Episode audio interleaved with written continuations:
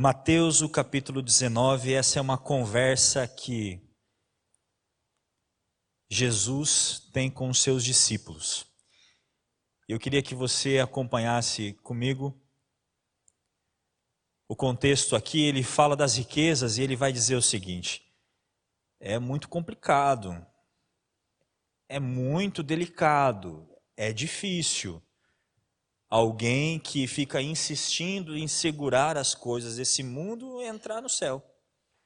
Está delicado. É mais fácil um camelo passar por uma agulha do que um rico que insiste em segurar as suas riquezas em detrimento de uma liberdade de mãos livres para abraçar o Criador. É complicado. E o verso 25 diz assim: Ouvindo isso, os discípulos ficaram grandemente maravilhados e disseram: Sendo assim, quem pode ser salvo? Eu queria que você entendesse uma coisa: que os discípulos muitas vezes se importaram com o assunto da salvação. E se você é um verdadeiro discípulo de Jesus, a salvação, a eternidade estará na sua boca. Você falará disso, você questionará sobre isso, você interpelará sobre esse assunto com todas as pessoas, porque a boca fala do que o coração está? Amém. Então eu te convido, pense sobre a eternidade, pense sobre a salvação. E se for para perguntar, pergunta com o doador da salvação, e foi o que eles fizeram. Ué, do jeito que o senhor está falando, Cristo Jesus, quem é que pode ser salvo? E eu queria que você acompanhasse o verso 26 Mateus 19, o verso 26, diz assim: E Jesus, você vai ter, se você não tá, trouxe sua Bíblia, vai ter aqui, eu vou ter na minha Bíblia, e o texto diz assim: E Jesus, olhando para eles, disse-lhes: Aos homens é isso impossível, realmente, não tem como ser salvo. Mas a Deus, leiam comigo o que está escrito ali no, no slide, mas para Deus, tudo é possível. Amém? Por isso ou não? Isso é maravilhoso. Tudo é possível. Tudo. Nós temos um Deus poderoso, Rei dos Reis, Senhor dos Senhores.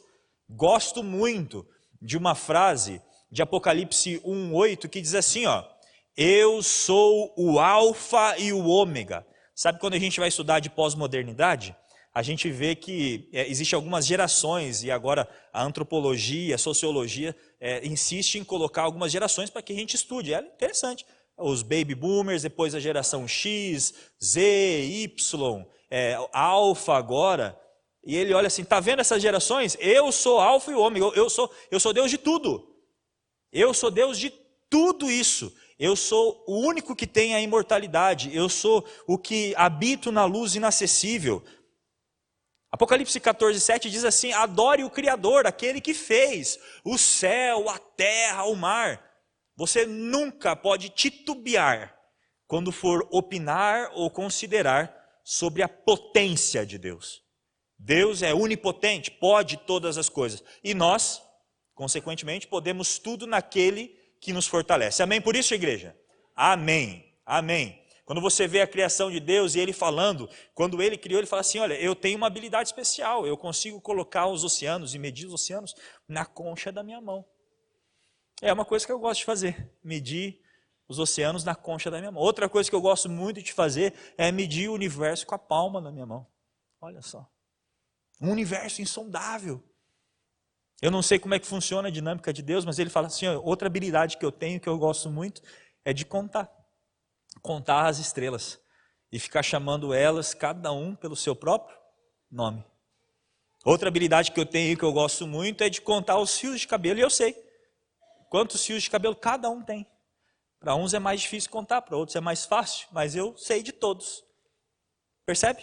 Eu sou Deus Todo-Poderoso, Rei dos Reis, Senhor dos Senhores. Eu sou aquele que abriu o mar vermelho.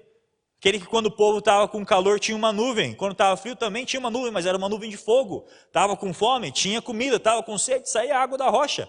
Eu sou Deus Todo-Poderoso. Preciso entrar na cidade de Cafarnaum, ou oh, tem que pagar imposto? Puxa vida, ó, vai lá, pega no peixe, abre a boca e vai estar tá lá.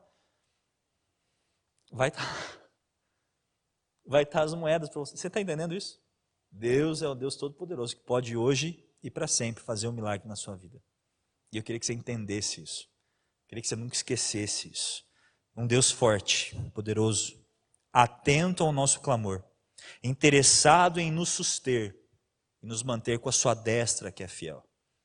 Agora eu queria que você entendesse que esse Deus Todo-Poderoso, ele vai mover tudo o que tem, tudo o que tem, para que você possa estar com ele na eternidade.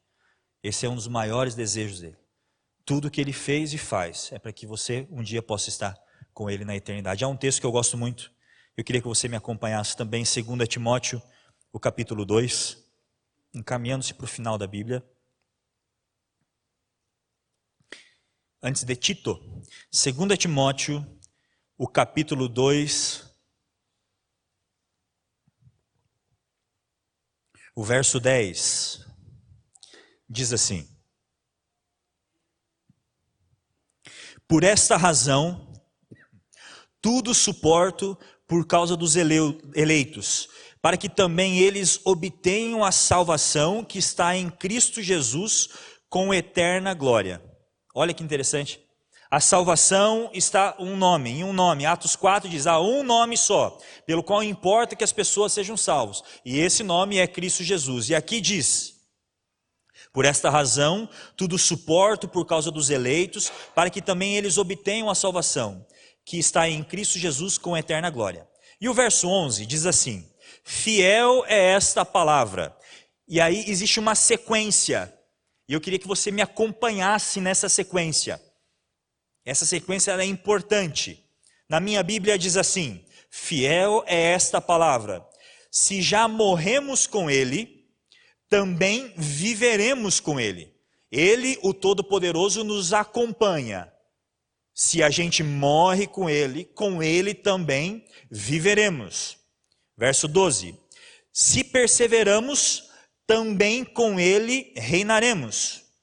Se o negamos, Ele, por sua vez, nos negará. Você percebe, consegue entender isso? Olhem para mim. Deus acompanhando o ritmo do homem, de forma didática, acompanhando de mãos dadas. Olha, se você morre comigo, você vai viver. Se você persevera comigo, você vai reinar. Se você negar, eu também vou te negar. Consegue entender isso? Quem consegue, levanta a mão, por favor. Ok, excelente, vocês estão comigo. Acompanhe agora, por gentileza, o verso 13. Porque o verso 13 quebra isso e diz assim: se somos infiéis, aí ele não acompanha ele permanece fiel. E o texto na minha Bíblia diz assim: Pois de maneira nenhuma pode negar-se a si mesmo. Ué. A gente leu em Mateus que para Deus tudo é possível. Vocês acabaram de falar amém, aleluia. Mas há esse texto que diz assim: que Deus vai nos acompanhando. Deus, de forma didática, vai nos abraçando, vai nos encaminhando, vai nos levando, mas tem uma hora que ele para, porque há algo que ele não pode fazer. E é sobre isso que eu queria conversar com vocês aqui. Vamos arranhar a superfície do conhecimento, não dá para esgotar esse tema. Imagina, vamos falar sobre as insondáveis coisas de Deus, não vamos esgotar isso, a gente vai arranhar. Mas eu queria conversar um pouquinho nessa noite sobre as coisas que Deus não pode fazer. E a primeira coisa que eu queria que você me acompanhasse é que Deus não pode mentir. Tito 1, 2 é o próximo livro. Tito 1, 2 diz assim: Em esperança da vida eterna, perceba, queridos, Perceba que os textos eles vão girando em cima de um tema central, e é o tema da salvação, o tema da vida eterna, em esperança da vida eterna, a qual Deus, que não pode mentir, prometeu antes dos tempos dos séculos. É uma impossibilidade para Deus, não porque ele não consegue, é porque ele disse que não vai fazer, e por isso ele se nega, se nega a mentir. Amigos, Ele disse que viria uma primeira vez. Veio sim ou não? Amém. Ele prometeu que morreria. Morreu sim ou não? Prometeu que iria ressuscitar. Temos um Cristo ressurreto, sim ou não? Amém. Ele prometeu que voltaria. Você acredita nisso, sim ou não? Amém. Eu cumprimento daqui e você responde daí. Um, dois, três. Maranata. Amém, queridos. Essa é a nossa mensagem. A mensagem de um Deus que não pode mentir. De um Deus que promete muitas coisas e cumpre tudo cumpre tudo o que promete. Temos um Deus que é todo-poderoso, mas se limita na verdade. Porque a verdade não é só algo que ele diz, a verdade é algo que ele é, faz parte de sua essência. E ele deliberadamente, intencionalmente diz assim: Você quer ser participante da minha essência? Eu vou te dar uma parcela, uma fração, para que você possa tatear o meu caráter. Santifica-os na verdade, a tua palavra é a verdade. Vá buscar a palavra de Deus, porque ao buscar você viverá uma verdade que conta não só uma mensagem, mas conta uma pessoa que não pode mentir. Ele tem credibilidade para prometer, e eu queria que você entendesse isso. Ele não pode mentir, ele não vai negar-se a si mesmo, ele permanecerá fiel. Um dos textos que eu gosto muito é João 5,39, diz assim: Examine as Escrituras, vocês estão julgando que vocês têm nela a vida eterna, olha de novo, e são elas que testificam de mim. Ao você examinar as Escrituras, você vai me descobrir e descobrir algumas coisas especiais. Uma delas é que eu não posso mentir. Conte com isso. Viva em função disso. Não se engane. Ele não vai mentir para você. Nunca vai te abandonar. Não vai te desamparar. E o teu marido vai. A tua esposa vai. O teu melhor amigo vai. Mas Cristo Jesus não vai. Por quê? Porque ele não pode mentir. E tem dois. Uma outra coisa que Deus não pode fazer, porque ele se limita dentro da sua fidelidade. Malaquias 3, verso 6. Esse é bem famoso. Deus não muda, porque eu, o Senhor, não mudo. Por isso vós Ó filhos de Jacó, não sois consumidos, porque a minha misericórdia, Lamentações vai dizer, é o único motivo. Eu não acordo de vocês não serem consumidos. Eu não acordo de mau humor. Eu não acordo assim e digo para vocês, meus queridos, olha, não mexe comigo hoje que eu não estou bem. E isso acontece com todos nós. Com ele não, porque ele não muda. Não muda. Há um outro texto que eu gosto muito, pedir para para Ana colocar para a gente, Tiago 1, verso 17. Aí eu acho que está o verso 7. Tiago 1, o verso 17, diz assim: olha, toda boa dádiva e todo dom perfeito são lá do alto, descendo do Pai das luzes, em quem não pode existir variação ou sombra de mudança. Ele não muda. Uma frase de Isaías 40, verso 7 diz assim: Queridos, preste atenção. Vai secar a erva, vai cair a flor, a flor, mas a minha palavra permanece quanto tempo? Para sempre, eternamente. Fique atento a isso. Entenda que a geração vai passar, ondas vão passar, circunstâncias vão tentar bagunçar a tua cabeça. Imaginar que talvez você tenha que ir para um lado ou para o outro. Mas entenda, eu não mudo e a minha palavra permanece eternamente. Então, trate de intencionalmente todos os dias construir a sua casa na rocha porque vai passar vento, vai inundar, vai ter problema, mas eu não mudo, eu fico, eu sou sólido, sou rocha. E quem tiver comigo vai fazer igualzinho. Tanto é que a maior chamada para o ser humano é permanecer. Permaneça em mim e eu permanecerei em vós. Olha, pegue toda a armadura de Deus, vigie a todo tempo, orando a todo tempo. Percebe isso? Efésios 6 vai dizer isso com muita força. João 15 também. Ontem a gente estava num pequeno grupo, numa chácara, estudando justamente João 15, a importância de continuar.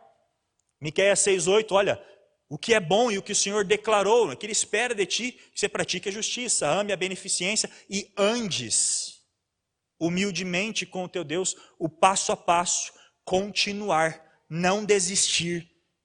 Ele não desiste de você. E se você em algum momento desistir dele, ele vai negar você. Se você for infiel, aí ele para. Não, eu não posso ser. Porque eu não mudo. Eu prometi que vou ser fiel e é isso que eu vou ser. Mateus 5, 17 e 18 e Apocalipse 22, 18, o próprio anjo Jesus Cristo diz assim: Por favor, entenda quem eu sou. Eu sou alguém que não mudo. E por favor, não se atreva a mudar as coisas que eu disse. Já estava escrito. Já estava escrito. Eu não vim revogar a lei, que isso, eu vim cumprir. E vai passar a terra, vai passar tudo, mas a minha palavra vai permanecer. Eu queria que você me acompanhasse em Apocalipse 22. Finalzinho da Bíblia.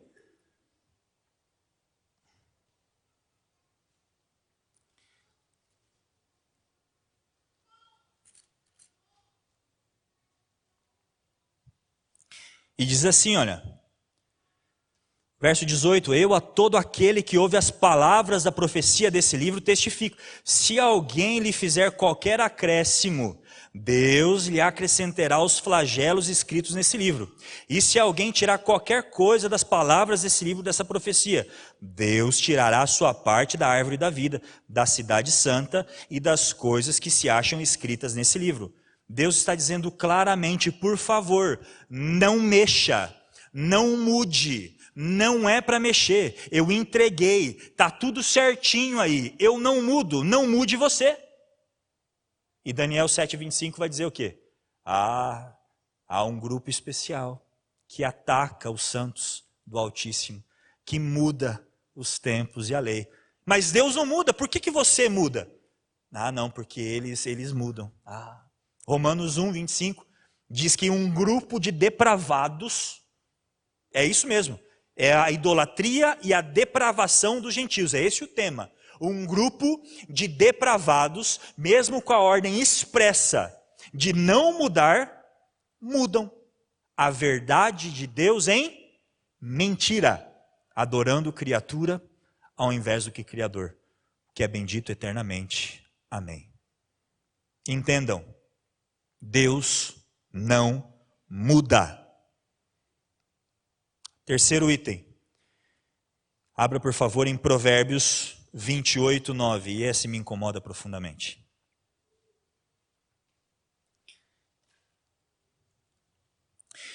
Livro de Provérbios, que é um livro belíssimo.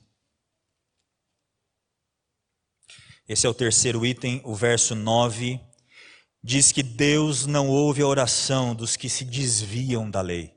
Deus não pode ouvir essa oração.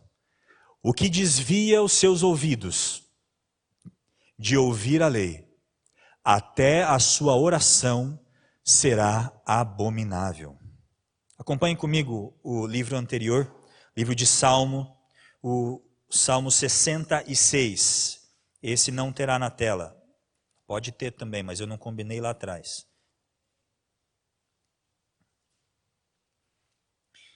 Salmo 66, o verso 20. Gosto do, do verso 20.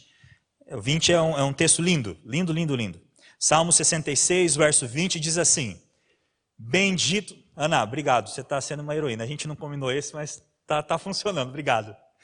Bendito seja Deus, que não rejeitou a minha oração, amém por isso, nem desviou de mim a sua misericórdia. Como é bom saber que a gente tem um Deus que ouve a nossa oração, que a gente tem acesso livre a Ele, que o relacionamento está linkado a hora que a gente quiser. Isso é maravilhoso, é maravilhoso. Acompanhe o 19 agora. Mas na verdade, Deus me ouviu atendeu a voz da minha oração. Acompanhe o 18 agora. Se eu atender a iniquidade, no meu coração, o Senhor não vai me ouvir.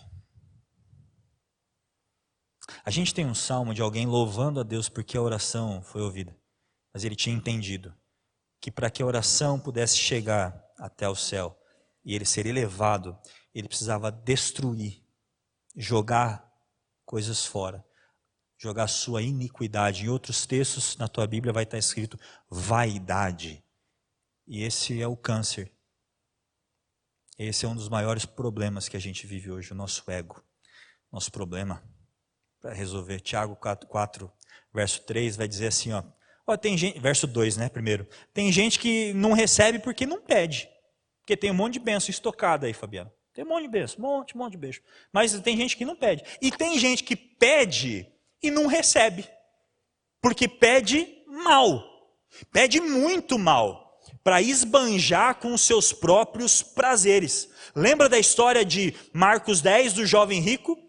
O jovem rico começa bem, já preguei isso aqui, começa muito bem. Marcos 10 diz assim, ó, que o jovem rico sai correndo em direção a Jesus, se ajoelha, fala: "Bom mestre", e mais uma vez, ó o spoiler, o que farei eu para herdar a vida eterna? Pede bem. E ia receber. Deus fala bem assim: olha, você sabe o que você está pedindo, né? Você sabe que eu som do seu coração, não sabe? Mas já que você veio e é tão promissor no seu pedido, olha, vai, vende tudo que você tem, dá aos pobres e segue-me. Vem me encontrar como suficiente de sua vida. E ele vira as costas e vai embora, porque era dono de muitas posses. Sabe o que, que Cristo Jesus fez com o jovem rico? Ele falou bem assim: Ah, é? Você já guarda os mandamentos? Ah, então vamos fazer o seguinte: vamos fazer um teste. Vamos ver o primeiro mandamento. Qual que é o primeiro mandamento? Primeiro mandamento, Êxodo 20. Não terás outros deuses diante de mim. Eu quero ver. Quem é que manda na sua vida? Se sou eu ou se é o teu dinheiro? Se sou eu ou se é o teu conforto? Se sou eu ou se é a tua alegria, a tua saúde, o teu corpo, tua conta bancária? Se sou eu ou se são seus filhos? Se sou eu ou são os momentos de coito que você vive?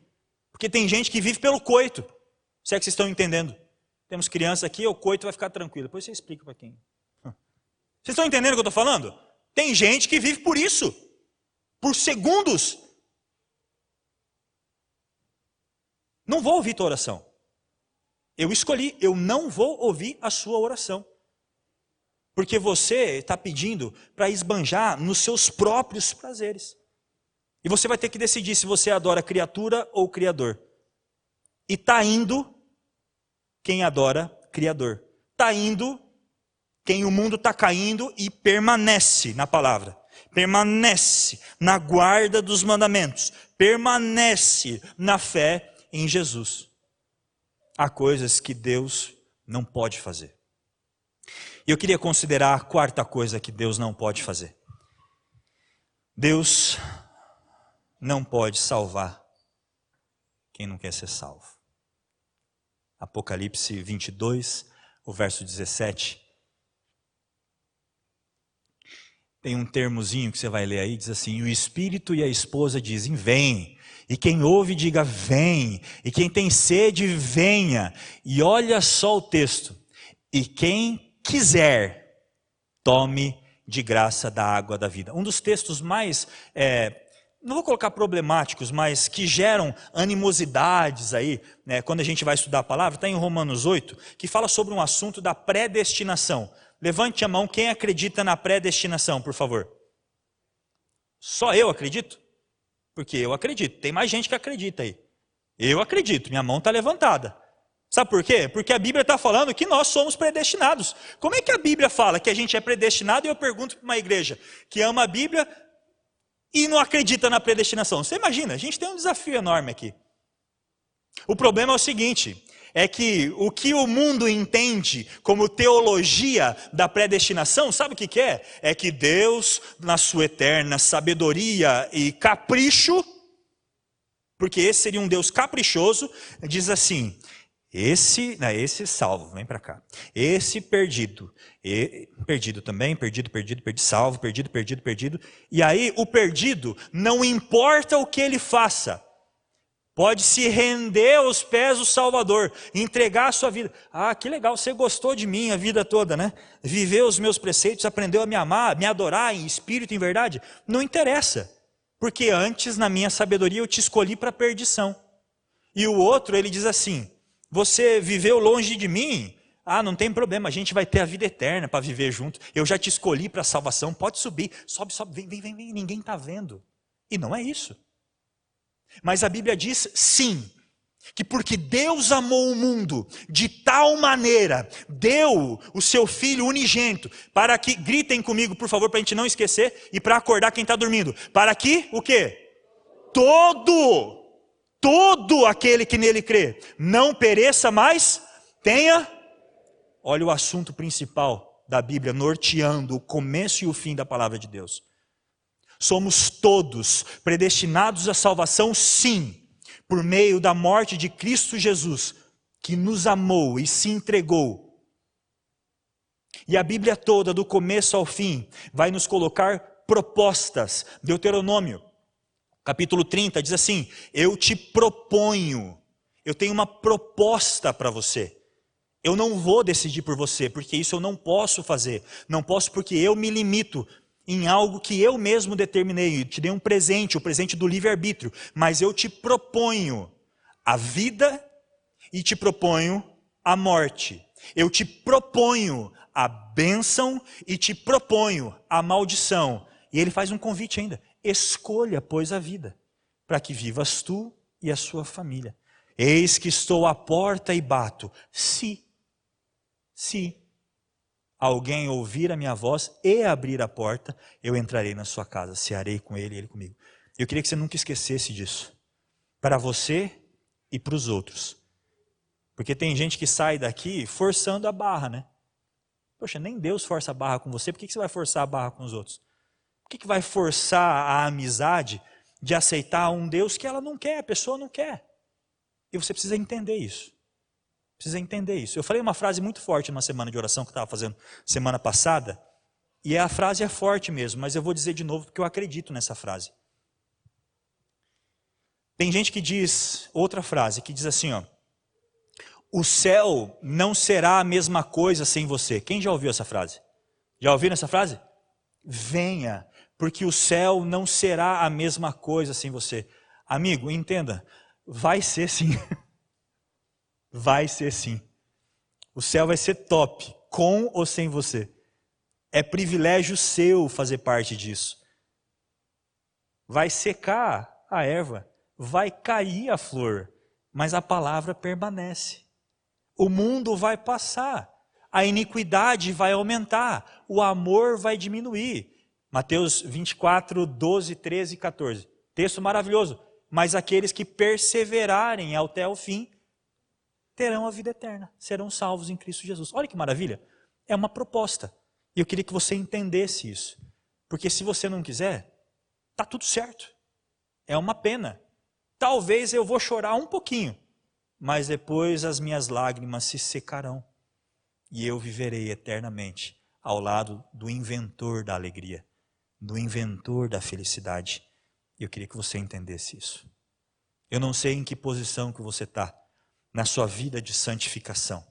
Mas é dito que, ainda que os seus pecados sejam vermelhos, como carmesim, como escarlata, eles podem sim ser colocados na mão do Deus do impossível e se transformar brancos como a lã, como a neve. Mas isso se você vir e arrazoar. Isso se você quiser. Entenda. Deus fez, faz e fará tudo para que você experimente aqui e na glória um contato e um relacionamento pessoal com o maior interessado em te fazer feliz. Isso se você quiser. E nós, como indivíduos e igreja, não podemos, não devemos e não faremos uma imposição da vontade de ninguém. É por isso que nós colocamos como uma opção, um convite, um conselho, uma proposta e eu queria que isso abalizasse a sua conversa contigo mesmo, com o teu Deus e com o próximo. Eu quero fazer um exercício com vocês. E nós temos mais três, é, dois pequenos momentos ainda antes da gente se despedir. E eu queria fazer um voto um voto com vocês, exercitando a nossa vontade, e também com uma pessoa muito especial. Eu queria chamar a Fabiana aqui na frente, por favor. Vem aqui, Fabiana.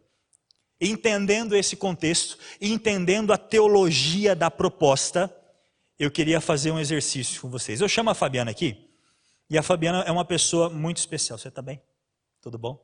A Fabiana é uma pessoa que nunca se afastou dos caminhos de Deus, sempre se manteve fiel. Mas eu chamo ela aqui pra, porque por um acordo de secretaria, tá? o nome dela vai vir aqui para a igreja central. Tá? E por um acordo de secretaria eu preciso fazer alguns votos com ela. Ela sempre se manteve fiel e por livre e espontânea vontade aceitou dia a dia o Senhor Jesus como seu Salvador. Eu queria fazer aqui para esse acerto algumas perguntas. E aí, caso você é, responda sim, você que já é membro adventista do mundo vai ser aqui da nossa comunidade da Central. Eu vou fazer aqui e depois vou fazer com vocês. Ok? Me ajuda, por favor. Fabiana. E congregação, igreja querida.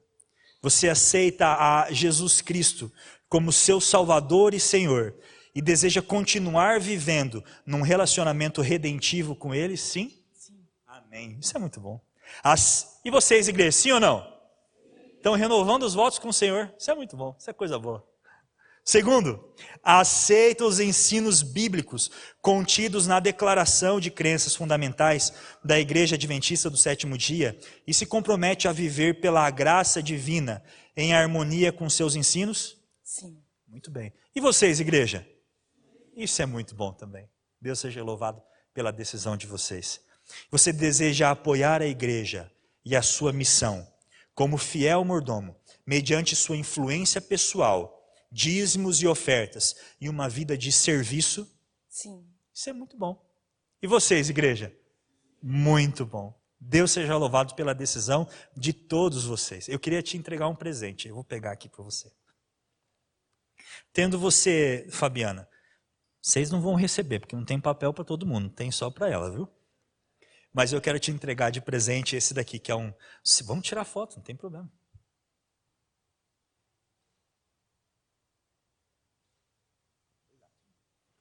Vamos lá. Entregar para você esse que é um certificado de profissão de fé. Entendendo que você sempre se manteve fiel, teve uma situação de secretaria, tá? e a gente corrige agora, colocando você agora o seu nome, Fabiana Nava Teruel Rincão. É isso mesmo? Isso é teu. Deus seja louvado. Deixa eu fazer uma pergunta aqui para esse povo. Olha para todos eles aqui. Quantos recebem a Fabiana como membro da Igreja Central de Maringá? Levante sua mão direita, por favor. Deus seja louvado. Uma saudação para ela, por gentileza. Muito obrigado. Dá um abraço. Deus te abençoe, viu? De coração. Tamo junto. Pode descer. Obrigado. Isso é muito bom. Perceba? A gente não forçou, não força e nunca forçará. Eu queria que você tivesse atenção, foco e fé nos próximos momentos porque a gente tem também uma outra pessoa querida que vai passar por um momento muito especial. Quero chamar aqui o pastor Wesley, que já, puxa vida, pastor, a gente está sincronizado, hein? Isso é muito bom. Chefe e o seu discípulo, seu aspirante, isso é maravilhoso. Pastor, Deus te abençoe nesse momento.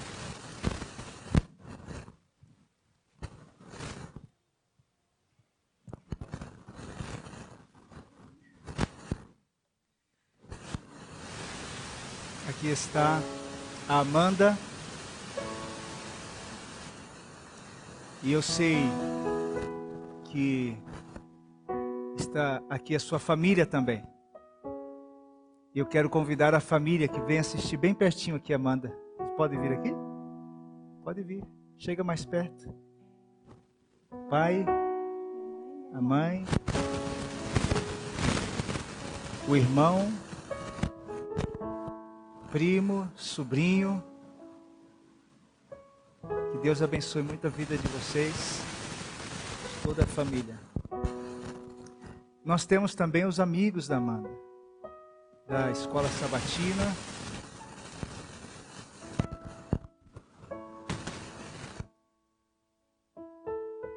Podem vir aqui à frente também os amigos da Escola Sabatina. Os amigos que vieram com ela também pode vir aqui. Nós temos os amigos da missão, Estou vendo ali Adilson, sua esposa, Nice. Nós estivemos juntos ali na missão. E para todos nós, Amanda, é, é uma alegria ter você com a gente aqui. Na certeza que estamos no caminho sendo conduzidos por Jesus Cristo para a vida eterna. Você está aqui nessa noite porque você já é discípula de Jesus Cristo. Você já aceitou Jesus, você já está salvo em Cristo Jesus. E esse é o momento que você vai demonstrar isso publicamente para sua família, para os seus amigos, para a igreja, para aqueles que estão nos assistindo pela internet. E esse é um momento, dos momentos mais especiais da nossa vida. Porque nesse momento, Deus, nosso Deus, está dizendo assim: essa é minha filha, em quem me alegro. E da mesma forma que o Espírito Santo veio sobre Jesus em forma de pomba, o Espírito Santo está aqui, Amanda, para que ele possa te usar cada vez mais e você receba os dons do Espírito e possa abençoar outras pessoas.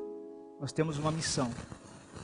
Nossa missão é abençoar a nossa família, nossa casa, nossos amigos, abençoar aqueles que até não conhecemos, mas vamos conhecer.